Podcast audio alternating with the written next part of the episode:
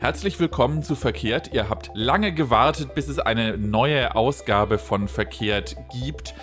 Denn die letzte, ich kann mich gar nicht mehr ganz genau erinnern, wann wir die eigentlich veröffentlicht haben, Thomas. Drei Monate. Drei Monate. Also Minimum. Minimum. Oder noch länger, man weiß es nicht ganz genau. Aber wir sind auf jeden Fall froh, dass wir jetzt ein ganz neues verkehrspolitisches Thema machen können, denn es ist etwas passiert, was wir, glaube ich, beide für nicht für möglich gehalten haben, dass sowas jemals überhaupt irgendwie geht.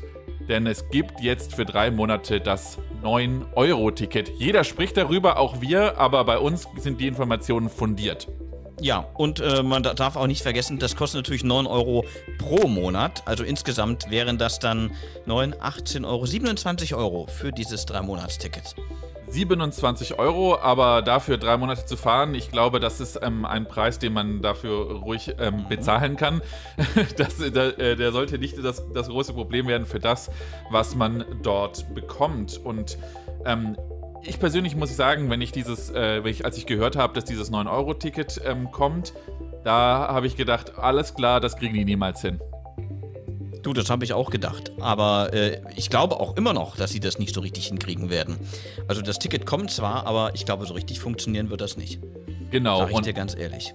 Hm, wir werden sehen. Ich bin auch sehr gespannt. Aber das alles gibt es in dieser Folge. Es gibt nämlich viel zu besprechen, wenn's rund, was es rund um dieses 9-Euro-Ticket gibt. Verkehrsverbünde sind ein wichtiger Punkt. Und natürlich gerade ganz aktuell, was passiert eigentlich mit den Intercities? Das alles in dieser Folge.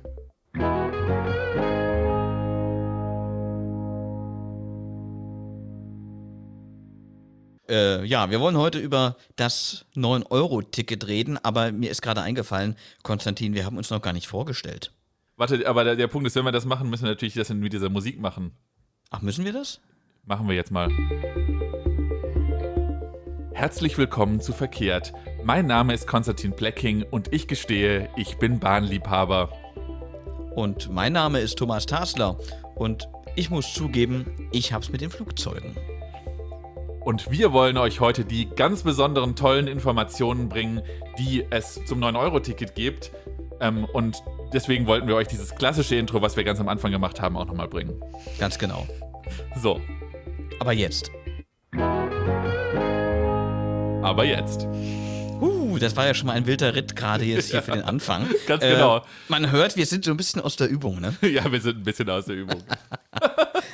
Nee, Konstantin, wir wollen ja, wie gesagt, über dieses 9-Euro-Ticket reden und du hast vorhin schon angekündigt, ähm, du warst ein bisschen überrascht äh, von diesem Ticket, als das angekündigt wurde. Äh, ich glaube, das ist kein Geheimnis, wenn wir sagen können, da glaube ich, da war jeder überrascht, oder? Da hat doch außerhalb der Regierungskoalition hat doch niemand damit gerechnet, dass sowas kommt. Selbst die Verkehrsunternehmen waren ja alle, die waren ja, ja wie, wie vor den Kopf gestoßen und wussten gar nicht, wie sie das realisieren sollen. Ja, also ich habe natürlich ähm, hier, ich arbeite ja für den SWR in Koblenz und hier ist der Verkehrsbund, äh, Verkehrsverbund Rhein-Mosel. Und da habe ich natürlich direkt, als die das verkündet hatten, dass das jetzt kommen soll, angefragt, ja, was macht ihr denn jetzt eigentlich? Wie funktioniert denn das jetzt ganz genau? Und zwar aus dem Grund, weil ich angenommen habe, das kann ja nicht sein, dass die nicht mit den Verkehrsverbünden vorher gesprochen haben, als sie sowas verkündet haben. Aber es stellt sich heraus, die haben das einfach verkündet oder mit den Verkehrsverbünden zu sprechen. Und das hat mich wirklich sehr verwundert, denn es gibt zig Verkehrsverbünde in Deutschland, die alle irgendwie Dinge ein bisschen anders machen und ein bisschen andere Verträge mit verschiedenen Unternehmen haben, die unterschiedliche Tarifsysteme haben, die unterschiedliche Karten haben und so weiter und so fort. Das ist wirklich ein Riesensammelsurium in Deutschland. Mhm. Und ich bin habe gedacht, alles klar, ihr habt was verkündet, liebe Bundesregierung, und ihr habt nicht mit den Verkehrsunternehmen gesprochen oder den Verkehrsverbünden. Das klappt nie. Da habe ich mir auch so gedacht, ich hatte ja auch hier in, in Sachsen-Anhalt, ich arbeite ja vor allem für den MDR hier in Mitteldeutschland, habe ich auch mal nachgeschaut, wie es denn da ausschaut und bin mit der NASA, äh, habe ich mich in Kontakt gesetzt. Ähm, die NASA ist so, ich sag mal, so eine Art äh, Landesgesellschaft, die den gesamten Nahverkehr im Bundesland bestellt äh, für das Land. Und da habe ich gedacht, naja, okay, die werden doch bestimmt schon mal irgendwas davon gehört haben oder zumindest darüber informiert gewesen sein, dass das kommt.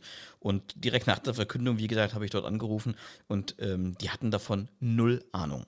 Also selbst auf Landesebene wusste man da offensichtlich gar nicht, was da auf die Leute und auf die Gesellschaften zukommt. Also das war auch da eine riesengroße Überraschung. Ja, sie haben dann ganz schön lange gebraucht, äh, um das so langsam zurecht zu rütteln und zu rückeln, aber so richtig funktioniert hat das ja immer noch nicht, so wie ich das mitbekomme. Also kaufen kann man das Ticket Ticket jetzt mittlerweile überall. Aber es scheint da ja hier und da immer noch äh, Probleme zu geben und vor allem auch so Unklarheiten zu geben, gerade was die Gültigkeit angeht, ne?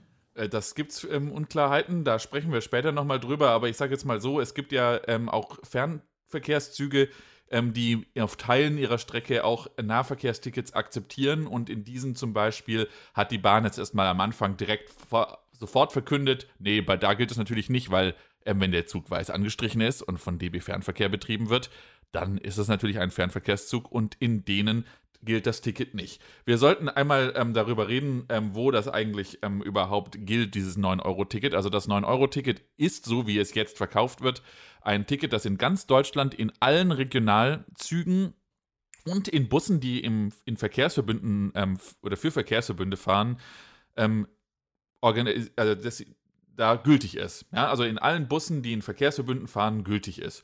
Und das ist ähm, also ein Riesengeltungsgebiet, aber natürlich nicht in allen Zügen, die, äh, die es gibt, denn es gibt ja ähm, eben Züge auch des Fernverkehrs, also in ICEs darf man eben nicht fahren, Intercities, Eurocities, nicht im Nightjet, nicht im TGW, also alles, was man sich dabei vorstellen kann und natürlich auch nicht im Flixtrain, was ja ein privater Anbieter ist. Ähm, und Technisch ist das die Deutsche Bahn im Fernverkehr mhm. auch. Ja, aber da gilt es halt alles äh, nicht. Aber sonst aber ist es, es eigentlich ziemlich gut gültig. Mhm. Aber es gibt auch noch eine weitere Besonderheit. Es gibt ja noch äh, ein, auch noch ein privates Unternehmen, nämlich die Harzer Schmalspurbahnen. Die Aha. kennst du ja bestimmt auch. Ja, die kenne ich äh, auch. Genau, die, die, fahren ja mit den Dampfloks äh, quasi im, im Harz, also in Sachsen-Anhalt und in Nordthüringen und sind da auch eigentlich eine wichtige Stütze im Nahverkehr äh, aber sind vor allem eben eigentlich ein touristischer Zug. Und selbst die haben gesagt, das 9-Euro-Ticket wird auch bei uns gelten. Das heißt, du kannst mit deinem 9-Euro-Ticket auch mit einer Dampflok einmal quer über den Harz fahren. Das ist auch mit dabei. Nur eine Ausnahme, auf dem Brocken kommst du mit dem Ticket nicht, da musst du weiter, ich glaube, ab der Station 3 Annenhohe äh, musst du dann trotzdem noch ein, ein Ticket lösen, um dann auf den Brocken zu kommen. Also das ist dann die bekannteste Strecke der Harzer Schmalspurbahn.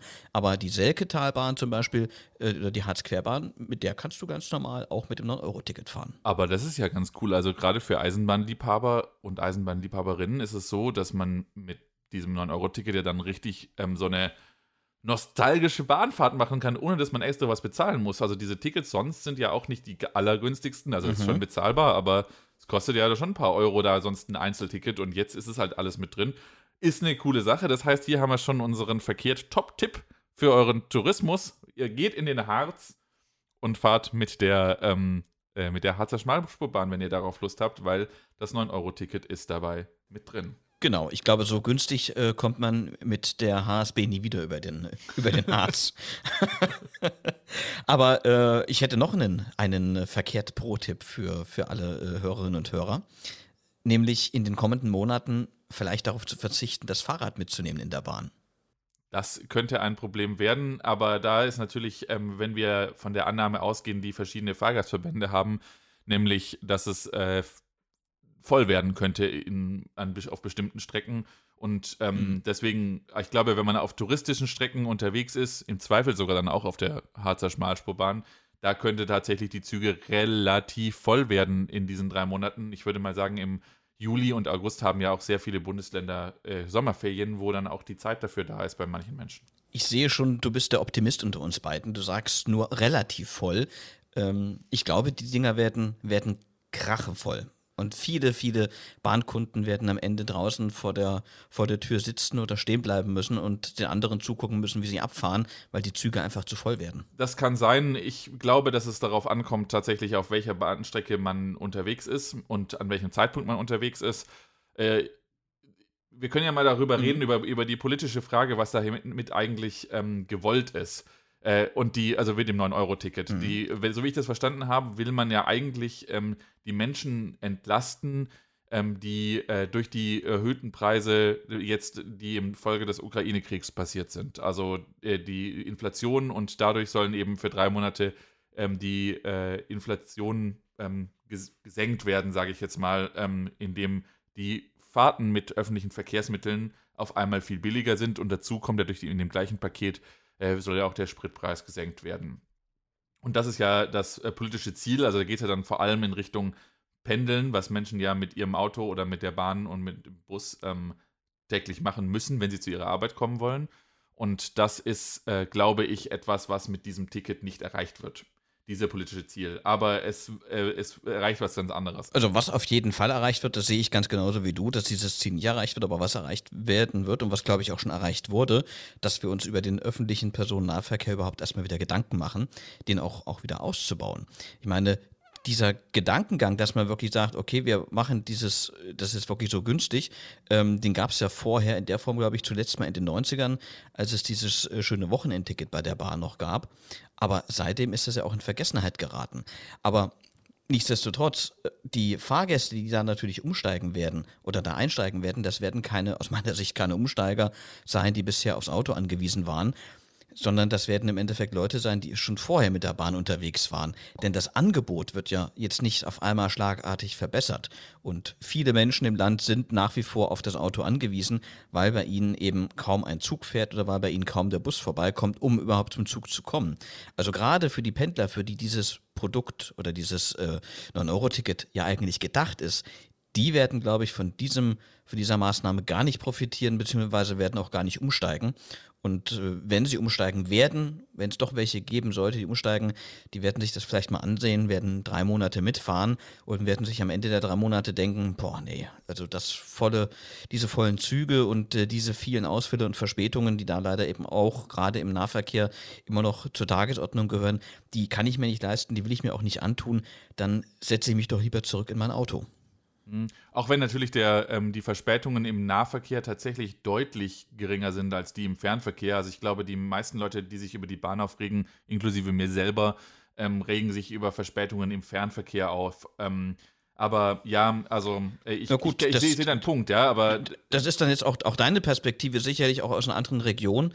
Ähm, aber gerade hier in Mitteldeutschland, Sachsen, Anhalt und Thüringen, ich weiß nicht, ob äh, du das vielleicht auch mitbekommen hast, äh, das Problem mit dem privaten Zuganbieter Abelio, was ja hier auch zu massiven Zugausfällen gesorgt hat in der Vergangenheit. Gibt es in Baden-Württemberg auch. Also, Gibt auch, ah, ja, okay. Also, also der, der, der, hat das Land jetzt das selber übernommen und das, ähm, die Abellio-Züge werden jetzt von der landeseigenen Bahngesellschaft betrieben. Ähm, ja. Also so schnell ging es dann. Gut, also so weit sind wir in Thüringen und in Sachsen-Anhalt noch nicht, aber ähm, ich hoffe mal, dass das noch kommt. Abellio hat sich, glaube ich, vor allem wegen Corona komplett verplant gehabt und hatte ähm, deswegen einen, ähm, da einfach einen, ja, ein schlechtes Angebot dann nachher äh, gemacht, muss man jetzt auch mal so sagen. Ähm, ist natürlich, äh, aber glaube ich nicht, hat, mit dem 9-Euro-Ticket ähm, hat es wenig zu tun, diese Probleme, sondern diese Probleme, die sind schon da und vielleicht werden sie durchs 9-Euro-Ticket ein wenig verschärft, weil mehr Menschen mitfahren wollen. Viele Umstiege und viele Ein- und Ausstiege aus Zügen bedeuten natürlich, dass an einzelnen Bahnhöfen mehr Zeit gebraucht wird und das kann natürlich zu Verspätungen führen. Ist etwas, was wir sehen müssen, sage ich jetzt mal, ähm, wie die Verspätungen ähm, passieren und ob sie passieren. Meine These ist tatsächlich ein bisschen eine andere in Richtung, wie die Leute dieses Ticket nutzen werden. Wie, äh, man darf ja nicht vergessen, dass sich dieses Ticket ähm, schon ganz häufig für ein einziges Mal fahren lohnt. Wenn ich ähm, hin und zurück fahre zu einem Ziel, das ich habe, lohnt sich der Kauf des 9-Euro-Tickets meistens schon. Und deswegen glaube ich, dass viele Menschen das erstmal dafür nutzen werden, in, auf einer Strecke zu fahren. Also diese Menschen, die nicht sowieso schon jeden Tag mit der Bahn fahren. Weswegen meine These, jetzt eine optimistischere These zugegeben, aber eine, meine These ist, dass sich im Berufsverkehr erstmal gar nicht so richtig viel verändern wird, weil ich glaube, dass ich jetzt über die Sommerferienzeit und Juni, Juli, August sind genau die Zeiten der Sommerferien in unterschiedlichen Bundesländern, halt die Menschen nicht unbedingt ähm, jetzt verändern werden, mit wie sie zur Arbeit kommen, sondern sie werden, vielleicht wird der eine oder andere das mal ausprobieren, weil es zu günstig ist und weil die Spritpreise zu hoch sind. Aber ich glaube nicht, dass das signifikant sein wird. Was ich glaube, was signifikant sein wird, sind die Strecken, die touristisch sind und mhm. die äh, zu Zielen führen, wo viele Touristen wollen. Also ich sage jetzt mal zum Bodensee, wenn wir über Süddeutschland sprechen oder in die Alpen oder an die Nordsee, an die Ostsee. Äh, bei uns jetzt hier in Rheinland-Pfalz zum Beispiel ähm, an der Mosel oder so. Das ist das, was, ähm, glaube ich, wo am Wochenende viele Menschen ähm, fahren werden. Und das wird, diese Züge werden eher voller werden. Also ich glaube auch die Verbindung gerade nach Sylt äh, werden, glaube ich, in den nächsten Wochen sehr, sehr voll und sehr gut besucht sein. Zumindest wenn man mal den ganzen ähm, äh, Posts auf Twitter mal glauben möchte, die ja alle ja. schon angekündigt haben, den, den Schönen und Reichen den Sommer äh, auf Westerland ein bisschen zu versüßen. Aber äh, nein, das geht natürlich diese ganze Sache äh, deswegen, ich sehe dieses ganze 9-Euro-Ticket auch eben sehr kritisch, weil das eben an der, an der äh, Kernaufgabe auch eigentlich so ein bisschen vorbeigeht. Der, der Plan war ja, oder die, das politische Ziel war ja, die Leute auch dazu zu bewegen, äh, eher auf den öffentlichen Nahverkehr umzuschwenken äh, bei den täglichen Pendelwegen. Und gerade weil man das jetzt in den Sommermonaten ja auch macht, kommt man ja kann man auf dieses Ziel gar nicht mehr setzen, weil die Leute ja eh weniger zur Arbeit fahren und dieses 9-Euro-Ticket viel eher touristisch genutzt wird. Also das ist im Endeffekt ja eigentlich dann ein Ferienticket und kein kein tatsächliches Pendlerticket. Also aus meiner Sicht ist das daher eigentlich ein völlig fehlgeleitetes Ticket, ähm, das man auch dann ganz anders hätte nennen müssen und auch in der politischen äh, Diskussion auch ganz anders hätte begründen müssen. Äh, vollkommen richtig. Ähm, also meine These ist, wie das so zustande gekommen ist, ist folgende. Ähm, es gab ja dann, ich glaube, das war dann ja im Februar, ähm, kurz nach dem Angriff der Russen auf die Ukraine, die, äh, dass dann die FDP in der Koalition gesagt hat, ja, wir müssen jetzt, wo die Spritpreise so hoch sind, äh, wir müssen die Menschen entlasten bei den Spritpreisen. So, jetzt sind in dieser Koalition halt auch die Grünen. Und die Grünen sind keine Partei, die Spritpreise runtersenken will sie eher auf öffentliche Verkehrsmittel setzen und das ist mehr deren politisches Ziel und die haben halt dann gesagt, nee, nee, nee, nee, nee, wenn wir jetzt das tatsächlich machen, dass wir Geld in die Spritpreise stecken, sodass es günstiger wird mit den Spritpreisen, dann müssen aber auch diejenigen was bekommen, die mit öffentlichen Verkehrsmitteln fahren. Und das ist, glaube ich, einfach, ehrlich gesagt, das 9-Euro-Ticket, glaube ich, weil wir einen Kuhhandel in der Koalition haben, wo die SPD keine Meinung hat, die FDP will den Spritpreis senken und die Grünen wollen, dass es günstiger ist, mit öffentlichen Verkehrsmitteln zu fahren und deswegen gibt es beides. Und deswegen kommt es. Und das kommt nicht, sondern das kommt einfach nur, weil die Grünen sagen, wir können das sonst unseren Wählern nicht verkaufen. Und warum die das genau wollen, das ist halt nachher politische Kommunikation, aber im Endeffekt geht so, deine Wähler kriegen Geschenke und meine kriegen Geschenke und dann sind wir beide zufrieden. Und das ist das, was passiert ist. Ja, aber so wirklich zufrieden kann doch hier im Endeffekt keiner sein. Die Verkehrsverbünde nicht, weil sie müssen diesen politischen Plan irgendwie ausbaden, ohne dass sie jetzt auf die Schnelle mehr Personal kriegen und mehr, vor allem mehr Wagenmaterial. Äh, das ist, glaube ich, ein sehr großes Problem, auf das wir jetzt in den nächsten Wochen und Monaten stoßen werden. Und die Fahrgäste profitieren im Endeffekt auch nicht wirklich, weil das ist ja auch nur ein Plan auf Zeit. Das ist ein Ticket auf Zeit. Das geht für drei Monate und danach wieder back to normal. Ja, dann werden auch wieder in gewohnter Weise äh, alle paar Monate die Preise im Nahverkehr und natürlich auch im Fernverkehr steigen. Darauf haben wir uns ja mittlerweile auch schon eingestellt. Und ich sehe hier tatsächlich niemanden, der wirklich davon profitiert, bis auf äh, vielleicht Justus und Pauline, die sonst den ganzen Tag mit einem Porsche Cayenne unterwegs sind und jetzt auf einmal mal am Wochenende halt mal mit der Bahn raus rausfahren und sich dann das, das teure äh, Benzingeld sparen können, dass sie dann wiederum für einen Aperol Spritz ausgeben können, um es jetzt mal ganz überspitzt auszudrücken. Also die, ich sehe hier wirklich die Leute, die eigentlich entlastet werden sollen, die werden von diesem, mit diesem Ticket langfristig überhaupt nicht entlastet. Äh, also da sehe ich wirklich den Sinn und Zweck dieses ganzen Projekts, den sehe ich einfach nicht. Ich, ich verstehe deine Argumentation. Ähm, ich persönlich muss sagen, dass ich dieses Ticket gut finde. Ich finde es ähm, aus dem Grund gut, weil es flächendeckend, deutschlandweit flächendeckenden ähm, Nahverkehrs-Abo, äh, sage ich mal, dass es möglich ist, das einzuführen. Das ist, glaube ich, die, die, die, der wichtigste Punkt daran. Das ist nämlich, wenn man die Verkehrsverbünde, sage ich mal, überrumpelt, was hier passiert ist, dass es dann doch irgendwie geht. Und aus dieser Erfahrung heraus kann man dann, äh, kann man dann Lerneffekte nehmen, um dann sage ich mal, vielleicht diese gesamte Kleinstaaterei, dieser gesamten Verkehrsverbünde ähm, einfach mal irgendwann ähm, aufzuheben und das abzuarbeiten, dass es das nicht mehr geht.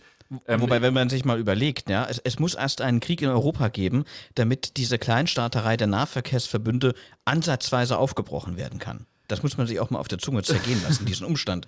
Das ist schon Wahnsinn, was wir da haben. Jetzt ein bisschen zugespitzt in der Hinsicht, aber ja, natürlich kann man das so vertreten, wenn du das so sagst. Ja, aber das ist nur mittelbar ist das jetzt der Grund, ja, logischerweise. Aber es ist, ähm, im Endeffekt würde ich eher darstellen, dass ähm, äh, komplett unwissende ähm, Nicht-Fachpolitiker in Koalitionskreisen, die gesagt haben, aber meine Wähler sollen auch bekommen, ähm, haben mal was verkündet und ähm, haben dabei ähm, komplett alle Fachpolitiker und allejenigen, die sich damit auskennen, ähm, einmal komplett überrumpelt, aber dann war es schon verkündet und dann musste es geschafft werden. Ich muss eine Anekdote erzählen und zwar, ich war bei der Verbandsversammlung des SBNV Nord. Der SBNV Nord ist das gleiche in Rheinland-Pfalz äh, wie die NASA bei euch in, ähm, in Sachsen-Anhalt. Und die, also nicht für ganz Rheinland-Pfalz, sondern nur für den nördlichen Teil, aber ist dieselbe Aufgabe. Die bestellen den Schienenverkehr. Und ich war bei der Verbandsversammlung und dort wurde erklärt, wie das 9-Euro-Ticket funktioniert und wie sie es hinkriegen. Mhm. Und die haben gesagt, ohne Corona würde das 9-Euro-Ticket nicht in der Art so schnell funktionieren, wie es geht, weil die Kompensation, bis sie überhaupt wissen, wie viel sozusagen die jeweiligen Unternehmen einnehmen, wie viel sie äh, ausgeben, wie, wie die, hoch die Kosten sind und wie viel sozusagen der Ausfall ist. Das wissen sie nur deswegen, weil es während Corona einen Ausfall in dieser Art gegeben hat. Und, das, und, und sie es da schon berechnen mussten. Also und, ein Finanzausfall. Genau, Finanzausfall. Ja. Es mhm. geht darum, wie, wer kriegt wie viel Geld, wer kriegt wie viel des Topfes, das von der Bundesregierung kommt und über die Länder dann weiter verteilt wird. Und dass sie so schnell sagen konnten, du bekommst so viel, du bekommst so viel, du bekommst so viel dieses Topfes, das geht nur, weil sie das schon mal machen mussten wegen Corona. Sonst wäre es nicht gegangen, sonst hätten wir dieses Ticket so nicht einführen können.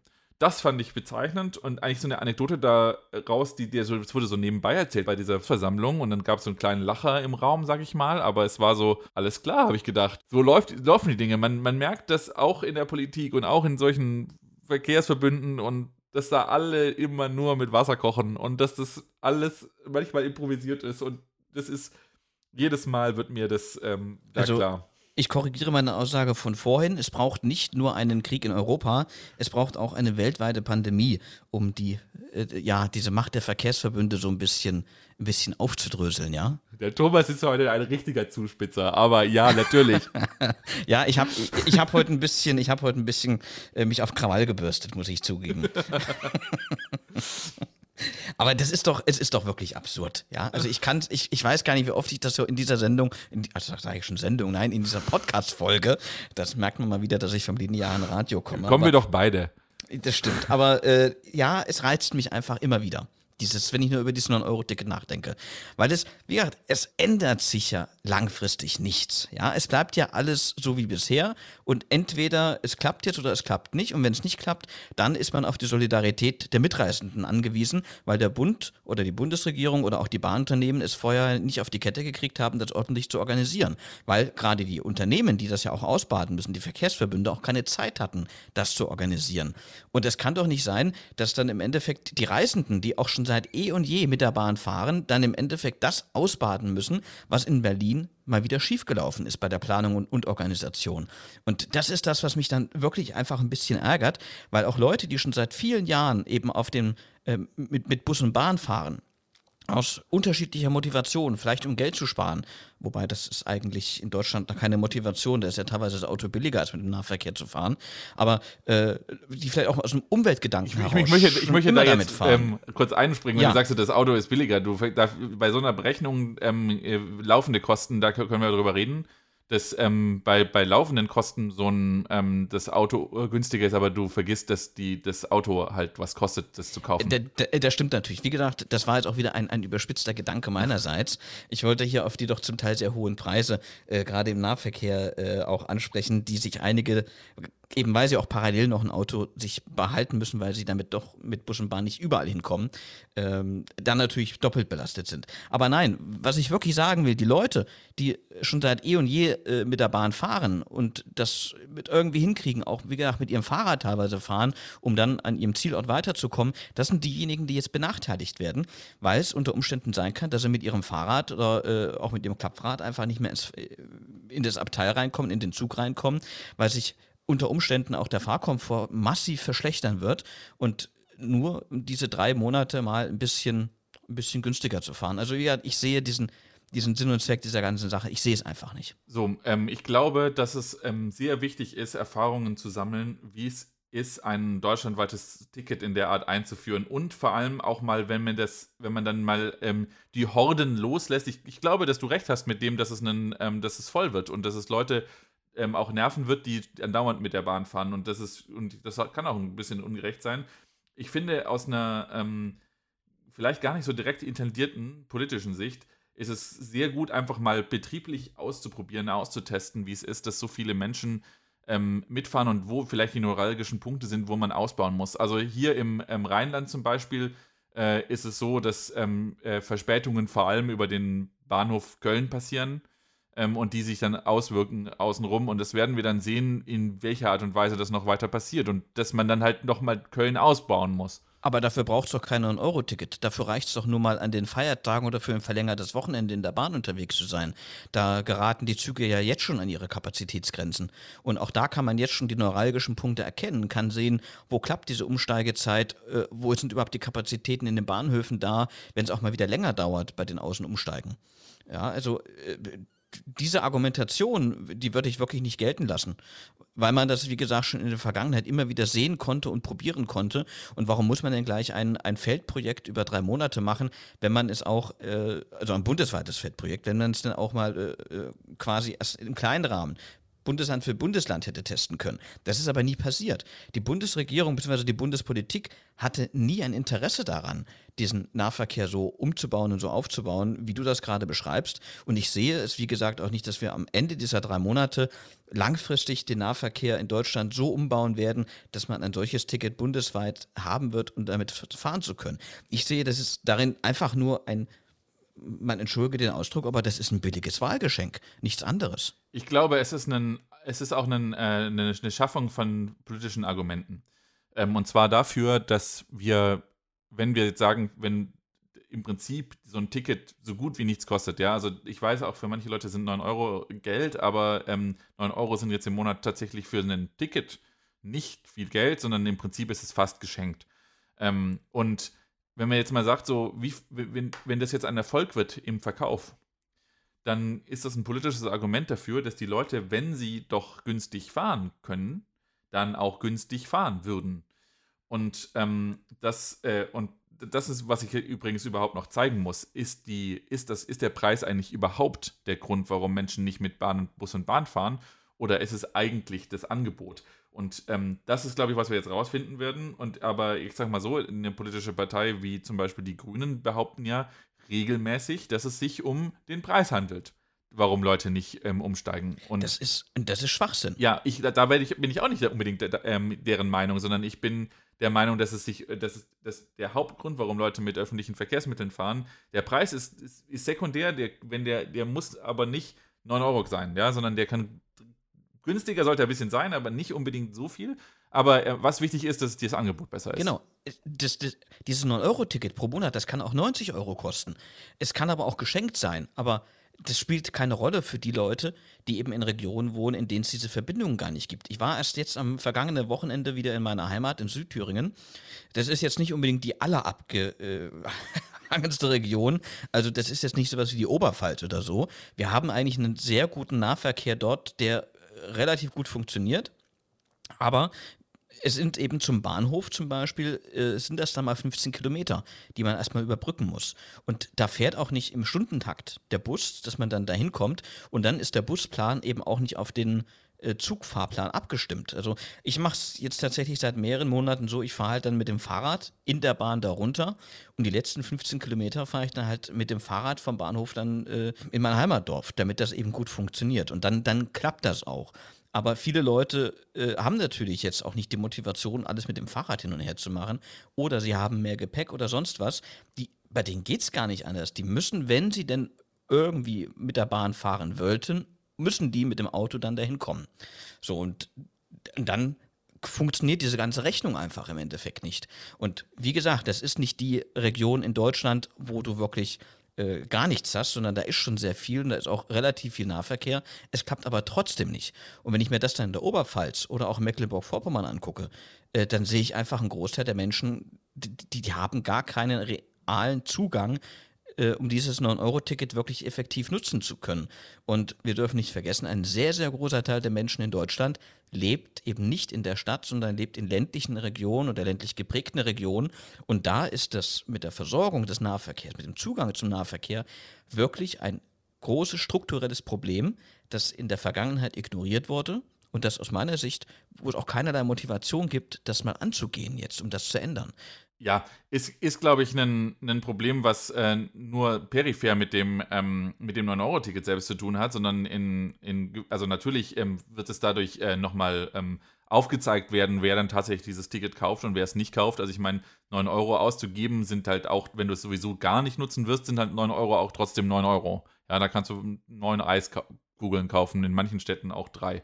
Das Ganze dann, das ist dann die bessere angelegtes Geld, sag ich mal, ja. ja. Aber die, ähm, keine Ahnung, vielleicht finde ich es deswegen gut, weil ich total davon profitiere. So, jetzt sage ich es halt mal. So, ich fahre regelmäßig mit der Bahn und ich fahre regelmäßig auch mit Regionalzügen.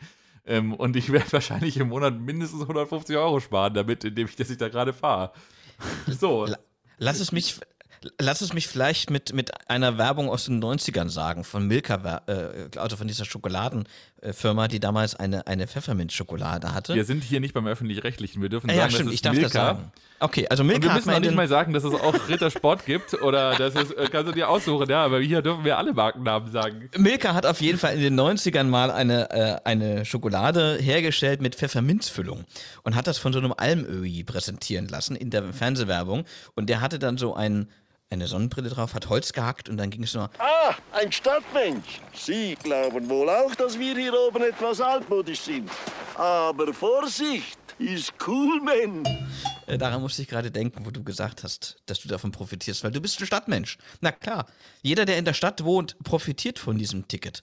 Oder wer in der Nähe einer, einer großen Stadt wohnt, der profitiert von diesem 9-Euro-Ticket. Also für die, für die Stadtmenschen ist das Ding gut, klar aber eben nicht für die Menschen, die draußen auf dem platten Land wohnen, weil äh, da ist es relativ egal, ob das Ticket kommt oder nicht. Ja, das würde ich jetzt nicht zu 100% so unterschreiben, aber natürlich ist es so, dass ähm, da, wo mehr öffentlicher Nahverkehr existiert, in Städten, ähm, da natürlich auch mehr äh, die Leute mehr davon profitieren. Ich habe doch gesagt, das ist ein Wahlgeschenk von den Grünen. also, oder das ist, das ist was ist, was für die grüne, für die grüne Klientel gemacht worden ist. Das ist es definitiv. Das ist einfach nur eine Reaktion darauf, dass ähm, die Grünen nicht wollten, dass die FDP ihren Klientelleuten, mhm. Porsche-Fahrern, den Sprit billiger macht. Ich sag doch, das ganze Ding ist vorne bis hinten Wahlbeschmuh. Egal, ja. aber ich habe es mir trotzdem gekauft. also ich werde es mir auch kaufen. Ich habe es mir noch nicht gekauft, aber ich werde es mir kaufen. Guck, du profitierst auch, auch, davon. Ja, auch ich bin ein Stadtmensch. Na klar. Gibt es ja gar nichts dran auszusetzen. Das ist ja so, ja. Ähm, aber gut, jetzt haben wir mal über den Sinn und Zweck oder Unsinn äh, dieses Tickets gesprochen. Ähm, lass uns doch mal nochmal schauen, wo denn dieses Ticket jetzt eigentlich gilt und wo es nicht gilt. Äh, wir haben ja schon ein paar Spezialfälle vorhin genannt, vor allem äh, der, die HSB, die ich ja vorhin dachte, also die, äh, die Harzer Schmarschbahn, eher ein touristischer Zug. Dort gilt das Ticket aber auch. Jetzt gab es aber in Baden-Württemberg vor allem das Problem, und ich glaube, das gibt es in anderen Proble äh, Ländern in Deutschland auch noch das Problem, dass in einigen Regionen der Nahverkehr quasi durch den Fernverkehr mit abgedeckt wird. Sprich, auf einigen Zügen, wo früher Regionalexpresse fuhren, fährt jetzt ein IC, aber man kann mit seinem Regionalticket normalerweise diesen IC mitnutzen, weil er zum Teil mitfinanziert wurde durch die Länder, die eben den Nahverkehr, den Schienenpersonennahverkehr bestellen. Das haben wir in Baden-Württemberg, äh, ich glaube bei der Gollbahn ist das der Fall. Wir haben den Fall auch in Thüringen äh, auf der Relation von Weimar nach Gera und wir haben das auch in Niedersachsen, im Norden von Niedersachsen auf einigen Verbindungen, diese Regelung.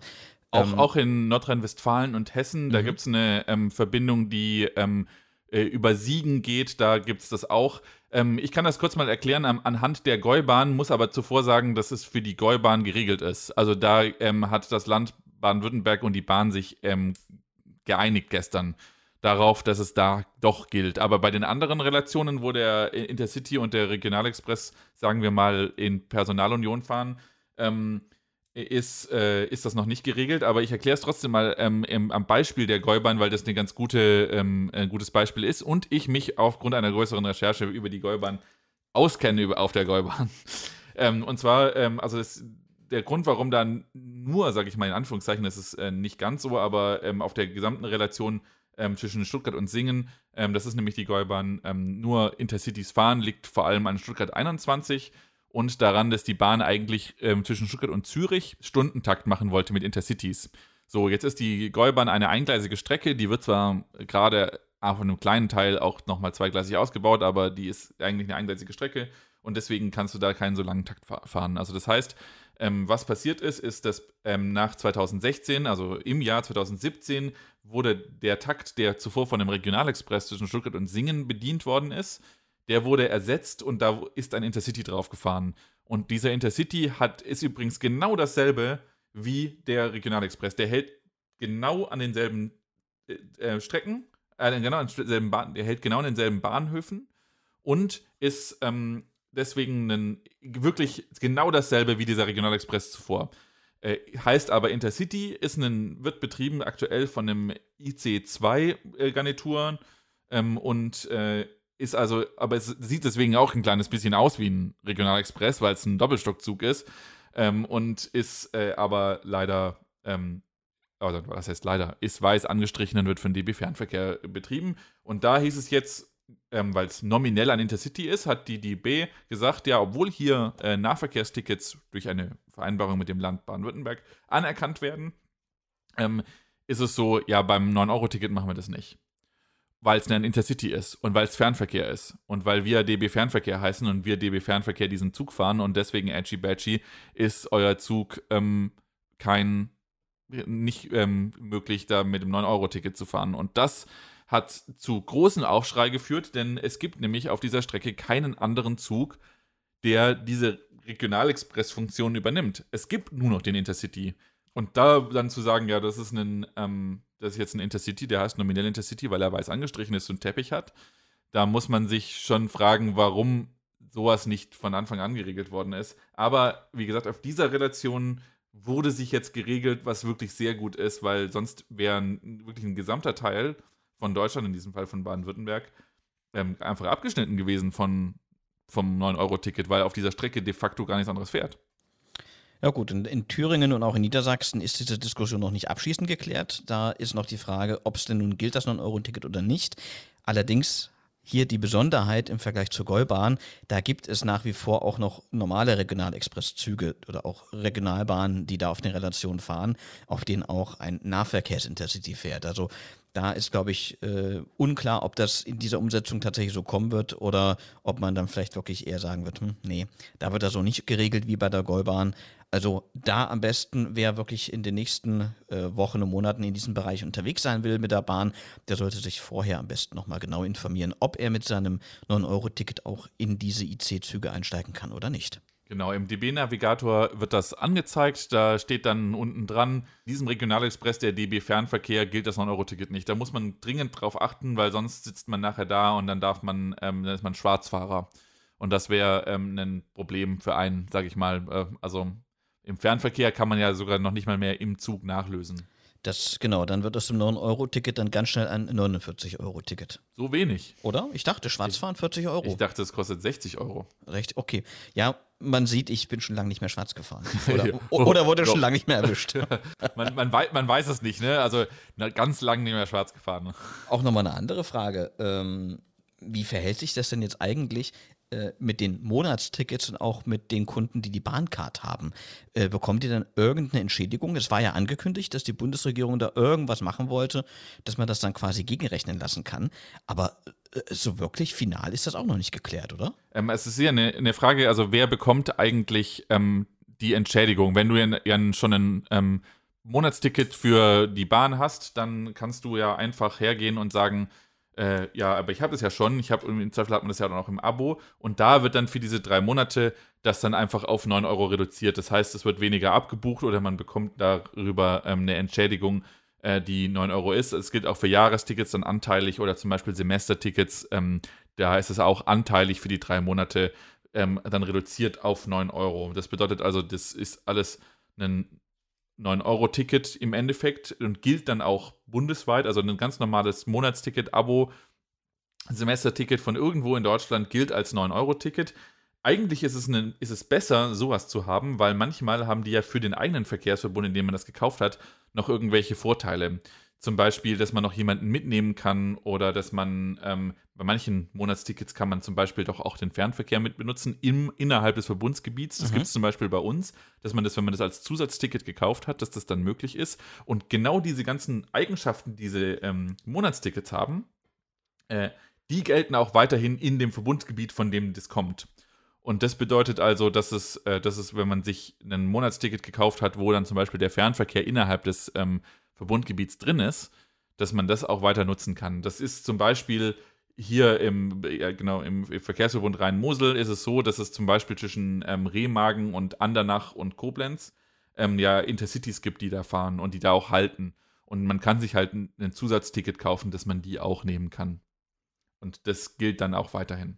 Ähm, aber genau, wenn wir über die Bahncard reden oder zum Beispiel die Bahncard 100, die ja in vielerlei Hinsicht dieses City-Ticket mit dabei hat und deswegen von vielen Menschen, die zum Beispiel auch mit ICEs pendeln müssen, aber auch in den Städten pendeln, äh, mit Nahverkehr und damit ja auch Nahverkehrszüge nutzen, äh, sich eine Bahncard 100 gekauft haben stattdessen. Ja, das ist äh, eine clevere Entscheidung, weil man dann auf einmal richtig viele ähm, Möglichkeiten hat, mit Bus und Bahn zu fahren und auch den Nahverkehr in bestimmten Städten nutzen kann, äh, die gar nicht mal so wenig sind. Diese Menschen bekommen nichts. weil, es ein, weil es offiziell ein Fernverkehrsschein ähm, ist, der halt diese Nahverkehrszusatznummer drin hat. Aber eigentlich ist, das, ist die Bahncard 100 ein Ticket des, von DB Fernverkehr, ähm, die, und der deswegen in keinster Weise auch nur ein bisschen weniger kostet, sondern das einfach Pech gehabt. Also ist das im Endeffekt dann doch wieder eine Benachteiligung von denjenigen, die sich schon vorher entschieden haben, aus welchen Gründen auch immer, äh, mit Bus und Bahn zu fahren. Ja. In dem Fall würde ich das so sehen. Ja, also ich habe zumindest nichts anderes ähm, gehört und ich habe mich jetzt in letzter Zeit intensiv mit diesem 9-Euro-Ticket beschäftigt. Ich habe nichts dazu gehört, dass Kunden von Bahncard 100 ähm, irgendeine Entschädigung ähm, in diesem Teil bekommen, weil ihnen da gesagt wird, ja, ihr könnt ja, ja dann weiterhin mit ICEs fahren und die ICEs sind ja ähm, nicht im 9-Euro-Ticket mit drin. Muss ich sagen, finde ich ein bisschen doof. Ich finde, man hätte da schon auch eine Art, äh, ja, ein bisschen was machen können, auch von Bahnseite, keine Ahnung, aus Kulanzfrage oder so, dass es dann halt ein bisschen weniger kostet oder dass es ja, wobei das natürlich schwierig ist. Jetzt kommt wieder äh, der auf Krawall gebürstete Tasler um die Ecke.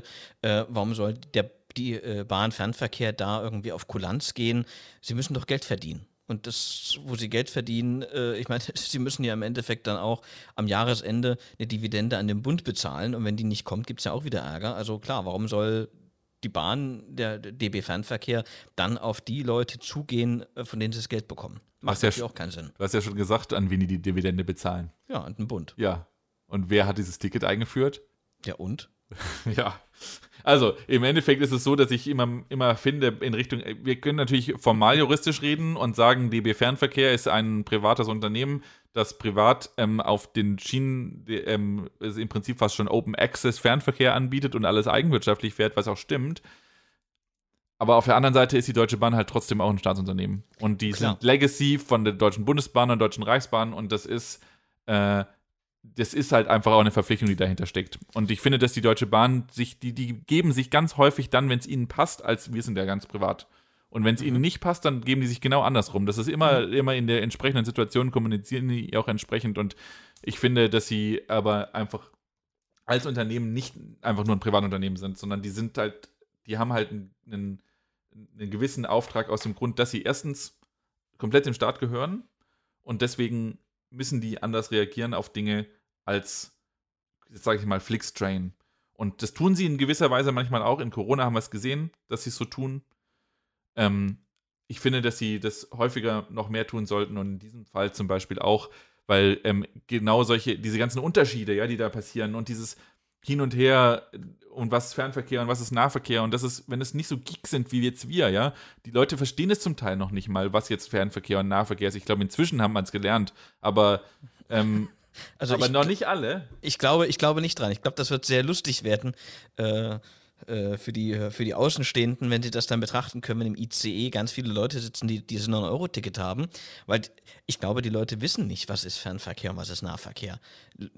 Menschen, die nicht regelmäßig Bahn fahren, haben diesen Unterschied dieser Züge nicht auf dem Schirm. Für die ist die Bahn eine Bahn, genauso wie für Fluggäste ein Flugzeug ein Flugzeug ist. Da machen die keinen Unterschied, ob das jetzt eine Boeing oder ob das ein Airbus oder ob das McDonnell Douglas ist. Das ist den Wumper. Hauptsache, die kommen von A nach B. Und genauso ist es bei den Bahnreisenden. Also ich glaube, das wird auch in den kommenden Wochen äh, sehr lustig und da äh, bin ich mal gespannt, wie dann die Bahn kulanztechnisch ähm, gerade mit diesem Problem umgehen wird. Du meinst, es gibt Leute, die zufällig in der MD-11 einsteigen, die noch irgendwo fliegt und dann ähm, denken, ach ja, jetzt haben wir ein normales Flugzeug und nicht denken, juhu, juhu, juhu. Nee, ich habe jetzt eher an eine McDonnell Douglas, äh, an eine MD-82 gedacht. ja, äh, habe ich tatsächlich erst vor kurzem äh, einen guten Freund von mir gehabt, der ist mit einer MD-82 äh, in den Urlaub nach Bulgarien geflogen und äh, der wusste gar nicht, dass das eines der letzten Flugzeuge dieser Art in Europa ist und dachte nur, pff, ist halt ein Flugzeug, sah halt alt aus, aber er hat ihn dahin gebracht. Und ich bin fast eskaliert, weil ich mir dachte, oh, der ist mit einer Mad Dog geflogen. Oh mein Gott. Aber ja. ja. Ne? Gut, hm. wir kommen ein bisschen vom Thema ab, aber.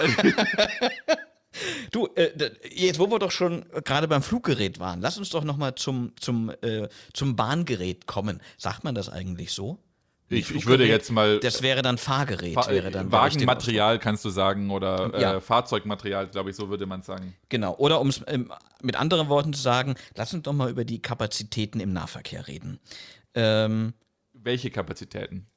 Also ich würde sagen, es gibt ja zwei unterschiedliche Arten mhm. von Kapazitäten. Es gibt einmal Trassenkapazitäten und es gibt einmal ähm, Fahrzeugkapazitäten. Also ich würde erstmal über die Fahrzeugkapazitäten reden, weil die Trassenkapazitäten, das ist, glaube ich, nochmal ein ganz eigenes Thema, das nicht nur den Fern, was nicht nur den Nahverkehr betrifft, sondern vor allem auch diese Mischung dann mit Fernverkehr und Güterverkehr. Mhm. Ähm, aber ich glaube, das ist ein, äh, ein, Thema für eine spätere Folge. Ja, da, das, das füllt komplette Folgen.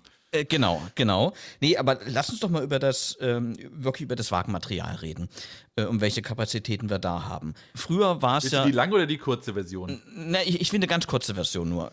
Äh, früher, ja, also früher, als noch alles schön und gut war, da gab es ja Züge mit Waggons. Ja. Und wenn dann mal ein paar Leute mehr mitgefahren sind, hat man einfach noch ein, zwei Waggons mehr rangehauen. Oder, ganz verrückt, man hatte sogar ein Fahrrad oder einen Gepäckwagen kann man sich heute gar nicht mehr vorstellen. Ähm, das ist ja heute so, so einfach nicht mehr möglich. Wenn auf einmal dann doch mehr Leute mitfahren sollten, Überraschung, was eventuell auf der einen oder anderen Strecke passiert, äh, geht das ja gar nicht. Weil dies, es wird ja nicht mehr mit, solchen, mit solchem Wagenmaterial gefahren. Es wird ja viel mehr mit Triebwagen, mit ganzen Systemen gefahren, die ja nicht beliebig äh, ankoppelbar sind. Und dann kommt auch noch das nächste Problem. In den vergangenen Jahren, gerade im Nahverkehr, wurden ja auch viele Fahrsteige, äh, äh, Fahrsteige sage ich schon, viele Bahnsteige verkürzt, ähm, sodass da auch gar nicht mehr alle Züge halten können, beziehungsweise Züge mit einer höheren Kapazität dort auch nicht komplett stehen können. Äh, deswegen frage ich mich natürlich auch schon, wie man diese Kapazitätsspitzen ähm, oder diese Fahrgastspitzen dann mit den Kapazitäten abdecken will. Äh, was meinst du, wie, wie, wird das aus deiner Sicht funktionieren? Ähm, schwierig wird's. Es wird auf manchen Strecken die Möglichkeit geben, dass man tatsächlich äh, Wagen anhängt. Also es gibt ja durchaus ähm, Strecken, die zum Beispiel mit lokbespannten Doppelstockzügen gefahren werden noch. Die werden zwar immer weniger und wird, das ist hauptsächlich das, was mit DB Regio gemacht wird die könnten theoretisch noch einen zweiten dranhängen, wenn sie den noch irgendwo rumstehen haben. Also ich, so einfach war das früher. Jetzt würde ich mal sagen, auch nicht, dass da unendlich Wagen rumgestanden haben, die man dann da ankoppeln kann. Aber ähm, das, also äh, ein, zwei wird es vielleicht bei manchen Zügen schon noch geben, die man anhängen kann. Aber ich glaube, dass es da noch nicht mal so ist, dass, äh, dass man das unendlich lang machen kann, wegen der Bahnsteige logischerweise. Aber auch einfach, weil man das äh, Material dazu nicht hat. Aber natürlich diese ganzen Triebwagen, die eingesetzt werden und immer mehr eingesetzt werden, äh, sind natürlich da in der Hinsicht ein Problem, weil man die auch nicht unendlich verlängern kann und man kann die auch nicht nur ein bisschen verlängern, sondern hast du einen zweiten dran und dann bist du dran. Das ist übrigens, dieses Ankuppeln ist eine, ähm, eine spannende Frage. Man kann bestimmte, man kann zum Beispiel beim Talent, ja, Zug, den kannst du nicht die alte und die neue Version miteinander kuppeln. Mhm. Das ist, das das ist ein bisschen absurd, um ehrlich zu sein. Ein anderes Beispiel äh, bei der Südthüringer Bahn, die ja vor allem im Thüringer Nahverkehr unterwegs sind, die hatten früher immer den Regio-Shuttle von, äh, von Stadler. Und der Witz war, äh, die Südthüringer Bahn hatte ihre Züge mit einer Scharfenberg-Kupplung ausgestattet und die Erfurter Bahn hatte sie mit einer herkömmlichen Kupplung ausgestattet. Das heißt, du konntest diese Züge gar nicht miteinander kuppeln, auch wenn sie teilweise auf der gleichen Strecke unterwegs waren. Äh, diese ganzen Probleme kommen daher, dass es eben auch ganz viele unterschiedliche Player gibt und diese, ähm, das ist alles ja über die Bahnreform entstanden, als dann der Nahverkehr in die Länder gegangen ist ähm, und über Regionalisierungsmittel das dann alles organisiert wird. Und so haben sich dann halt bestimmte kleinere Sachen organisiert, weil diese Aufgabe jetzt eben bei den Ländern ist. Und, ähm, und dazu noch manchmal weitergegeben wurde an die bestimmten Eisenbahnverkehrsunternehmen, die, die diesen entsprechenden Auftrag äh, von den Ländern bekommen haben. Und dann ist, hast du halt ein Sammelsurium, weil die nur auf sich selber schauen und nicht auf so eine übertragbare Sache, äh, wie man, dass man, wie man unterschiedliche Unternehmen zusammenbringen kann. Ähm, weil so, das interessiert dieses Unternehmen gar nicht. Das, hat, das ist, muss das nicht auf dem Schirm haben, also interessiert sie es nicht, weil es nicht für sie ähm, positiv und äh, in irgendeiner Weise gewinnbringend ist, sich damit zu beschäftigen dann bringt vielleicht, äh, jetzt habe ich vielleicht diese ganzen 9-Euro-Ticket-Sache, doch, kann ich doch etwas Gutes abgewinnen. Ähm, ja, du siehst, es geschehen noch Zeichen im Wunder. Aber vielleicht fängt man ja jetzt doch auch äh, an über eine Re-Reform der Bahnreform. Das wäre aus meiner Sicht eine, eine gute Idee. Also es gibt verschiedene Möglichkeiten, über die wir reden können, die unbedingt gemacht werden müssten. Ich finde, ähm, was es jetzt zum Beispiel dieses 9-Euro-Ticket auch zeigt, ist äh, in, in welcher Hinsicht, in mancher Hinsicht absurd es ist, äh, eine Trennung zwischen Nah- und Fernverkehr zu haben. Ich finde, dass der Fernverkehr ähm, genauso relevant ist, ähm, reguliert zu sein, sage ich mal, ähm, wie, wie der Nahverkehr. Und jetzt, das wird jetzt jeder, der bei der Bahn arbeitet und ich das jetzt sage, der wird mich jetzt dafür hassen übrigens. Ja, aber ich finde auch, der Fernverkehr gehört ausgeschrieben. Ähm, und zwar äh, genau auf die gleiche Art und Weise, wie das der Nahverkehr ist, wenn wir in diese Richtung gehen wollen. Die andere Richtung ist aus meiner Sicht auch möglich und das ist wieder ja, zurück zur Behörde. Jetzt nicht unbedingt genauso, wie es die Bundesbahn oder die Reichsbahn war, aber ähm, vielleicht äh, zu einer monetisierten Art von der Behörde, die halt alles genau so regelt, dass es einheitlich ist, obwohl das die, ich meine, allein das Zusammenlegen der, von, von DB und DR hat auch schon gezeigt, wie uneinheitlich Dinge sein können. Aber es waren ja zwei Länder, deswegen. Ja gut, das waren zwei Länder, auch zwei unterschiedliche Signalsysteme und teilweise sieht man ja heute auch noch äh, die Grenzen zwischen DB und DR-Gebiet. Also äh, auch 30 Jahre, über 30 Jahre nach der Wende und äh, fast 30 Jahre nach dem Zusammenschluss von DB und DR sind da ja auch noch nicht alle Grenzen überwunden oder äh, wieder zusammengewachsen. Das Wagenmaterial ist ja zum Teil älter. Ja, ich sag außerdem. Dir, ich sagte übrigens, wenn wir über Wagenmaterial noch reden, ähm, was ich glaube, was wir viel sehen werden. Ich glaube, anstatt dass wir längere Züge sehen werden oder andere Züge auf bestimmten Strecken, werden wir vielleicht mehr Züge sehen ähm, auf bestimmten Strecken. Also tatsächlich, dass wir über die ähm, Trassenkapazitäten äh, mehr machen. Also nicht auf den Strecken, in denen die Trassen sowieso alle äh, Mangelware sind. Aber ähm, dann sprichst du jetzt auch von der langfristigen Option, oder? Nein, nein, nein von jetzt fürs, fürs 9-Euro-Ticket. Ähm, während dieser ähm, am Wochenende ähm, manche, manche Takte sind verkürzt ähm, am, äh, oder nicht verkürzt, sondern manche, manche Strecken haben Stundentakt am Wochenende und am Wochenende einen Halbstunden und am, unter der Woche einen Halbstundentakt. Und diese ähm, Züge zum Beispiel, wenn man jetzt darüber redet, dass viele Menschen am Wochenende und äh, während der Ferien und in so Touristengebiete fahren, dann kann man zum Beispiel es vielleicht, wenn man die Leute dazu hat, also das nochmal die Lokführer und äh, Zugpersonal und so sind natürlich auch super relevant, die man auch nicht, die auch nicht auf Bäumen wachsen. Ähm, wenn man die hat, wenn man die hinkriegt, dann kann man zum Beispiel am Wochenende verstärkte Züge fahren lassen. Und das Wagenmaterial wäre zum Beispiel da an, auf manchen Strecken, bei manchen Eisenbahnverkehrsunternehmen je nachdem, wie entsprechend der Auftrag oder die Ausschreibung dazu war. Was wir, glaube ich, sehen werden, wenn es wirklich hart auf Fahrt kommt, werden wir ganz viele Karlsruher Kopf-N-Wagen sehen und dann. Zumindest ähm, ja, in, in Westdeutschland. Ja. ja, sorry, ich bin natürlich der Super Wessi und bei mir gibt es nur die alten Sachen von der DB. Ja, ja. Ich meine, wir hatten, wir hatten hier ja auch mal äh, die Halberstädter Wagen, äh, aber die sind größtenteils mittlerweile eigentlich alle, äh, ja, alle verschrottet oder, oder stillgelegt. Ähm, ich weiß nur, wir hatten eine Zeit lang auch in Thüringen immer wieder diese, diesen Karlsruher Kopf, der da auch gelegentlich gefahren ist auf einigen Strecken. Aber auch das ist schon lange, lange her und lange Geschichte. Also ich glaube, äh, gerade in Ostdeutschland wird es äh, sowas nicht geben. Und wir, du hast auch gerade von, von Halbstundentakt unter der Woche gesprochen. Sowas habe ich hier schon seit, also außerhalb des S-Bahn-Netzes sieht man sowas hier eigentlich tatsächlich nicht. Und ich glaube auch nicht, dass das ähm, hier in Ostdeutschland realisierbar ist, weil wir, du hast vorhin schon angesprochen, man darf das Personal nicht vergessen. Man braucht Lokführer, man braucht Zugführer und genau daran mangelt es. Ähm, es ist jetzt schon teilweise schwer, den eigentlich bestellten Verkehr überhaupt zu gewährleisten. Abelio kann da ja ein Lied davon singen, eben auch aufgrund von Personalmangel. Und so schnell kannst du das Personal auch nicht ranschaffen oder kannst es umschulen. Busbetriebe haben es da einfacher, die können sich relativ schnell einen Busfahrer irgendwo aus dem europäischen Ausland holen, der dann für sie hier äh, dann arbeitet.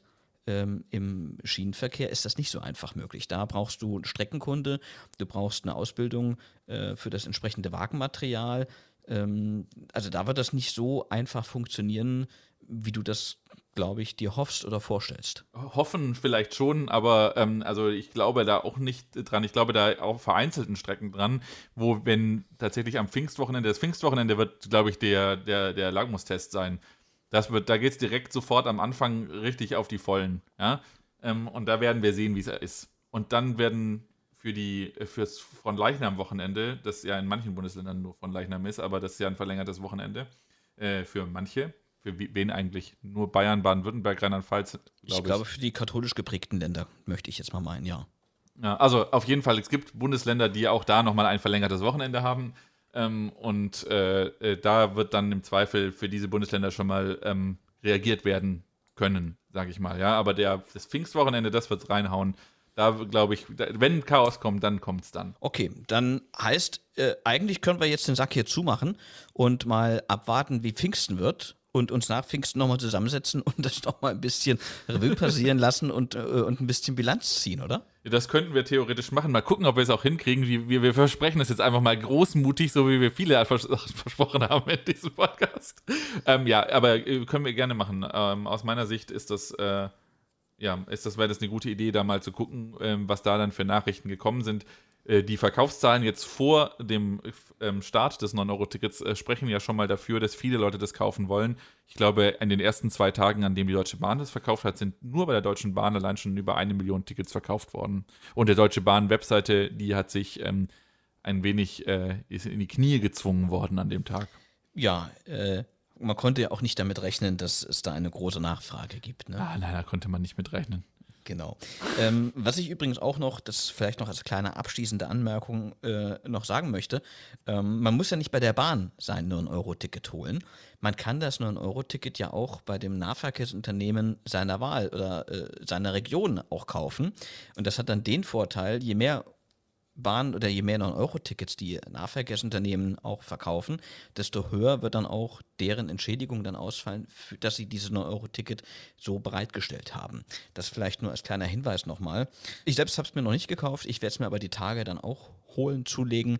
Ähm, und ich überlege noch, entweder bei der Harzer Schmalspurbahn oder aber bei der Naumburger Straßenbahn oder bei den Magdeburger Verkehrsbetrieben. Eines dieser drei Unternehmen wird von mir auch noch das Geld für das 9-Euro-Ticket kriegen. Vielleicht jeder Monat darf ein Unternehmen. Das ist doch eine Idee, oder? So also habe ich es auch schon ge gemacht, aber bei mir ist es so gewesen, ich habe es mir jetzt schon gekauft für den ähm, Juni und den Juli. August habe ich mir noch nicht gekauft. Ähm, und im Juni habe ich es mir hier gekauft, also beim Verkehrsverbund Rhein-Mosel. Und ähm, im, äh, für den Juli habe ich es mir gekauft bei meinem alten Heimatverkehrsverbund, wo ich äh, aufgewachsen und geboren bin, dem Verkehrsverbund Stuttgart. Ähm, aber das jeweils aber über die DB Navigator App. Das heißt, ich habe es im Zweifel schon bei der Bahn gekauft.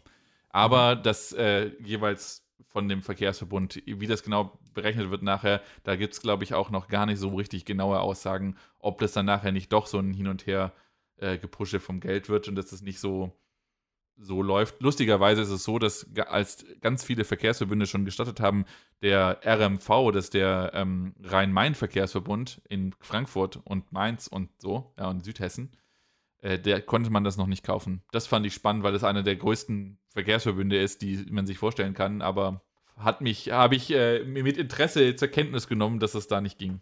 Na gut, äh, aber das kann ja noch, kann ja noch kommen.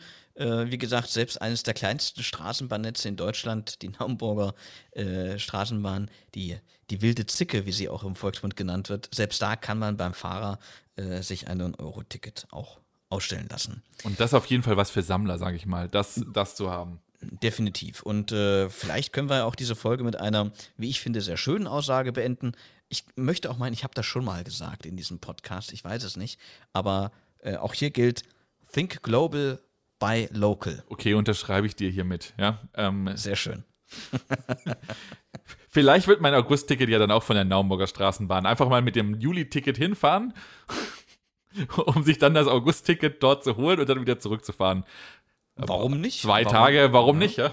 Warum nicht? Und ich meine, äh, da kommt man aus dem Bahnhof raus, kann direkt in die historische Straßenbahn einsteigen, einmal durch die Stadt fahren und dann wieder zurück und wieder dann dahin fahren, wo man hinfahren will. Das ist eigentlich gar nicht mehr so unpraktisch. Eigentlich sollte man es kaufen und dann nochmal das Ticket, das August-Ticket woanders kaufen, zur Sicherheit, weil ähm, das nämlich aussieht wie, wie selbst gedruckt. Wenn man das, ich, es gibt schon auf Twitter, haben das schon ein paar Leute gekauft, deswegen habe ich schon gesehen, wie es aussieht bei der Naumburger Straßenbahn und das sieht wirklich ein bisschen aus wie selbst gedruckt.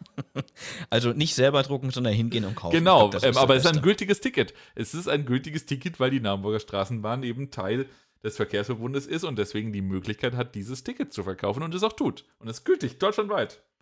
Und schön, dass sie das tun, muss man ja auch mal so ja. sagen. Gut, Konstantin, ich würde sagen, wir haben das Wichtigste besprochen heute, oder? Ich hoffe auch. Ich hoffe, dass ähm, wir äh, euch gezeigt haben, was mit dem 9-Euro-Ticket so zusammenhängt, ähm, was die Probleme sind, was man da alles bedenken muss und was da dahinter steckt, ähm, dass es Probleme geben wird. Ich persönlich bin weiterhin optimistisch, dass es äh, daraus auch, äh, keine Ahnung, einen Lerneffekt geben ähm, wird. Aber die Probleme, die Thomas angesprochen hat, die sehe ich natürlich auch. Ja, und äh, auch ich hoffe natürlich, dass wir aus diesem 9-Euro-Ticket, äh, also wir als äh, Reisende, wir haben es natürlich schon verstanden und gelernt, aber ich hoffe, dass auch die Politik aus diesen drei Monaten mit dem 9-Euro-Ticket etwas lernen wird. Ähm, ganz optimistisch wie Konstantin bin ich da zwar noch nicht, aber ich lasse mich gerne eines Besseren belehren. Und äh, ihr könnt euch gerne überlegen, dass ihr uns Feedback geben wollt zum Beispiel, falls wir hier auch was gesagt haben, was nicht ganz stimmt, dann werden wir das natürlich ähm, verbessern. Schreibt uns über Twitter at verkehrtpodcast und schreibt uns eine E-Mail, wenn ihr wollt, an feedback at verkehrt.org. Und damit sage ich vielen Dank fürs Zuhören. Vielen Dank für das spannende Gespräch, Konstantin. Ja, sehr gerne doch. Bis zum nächsten Mal wieder. Bis zum nächsten Mal. Tschüss. Tschüss.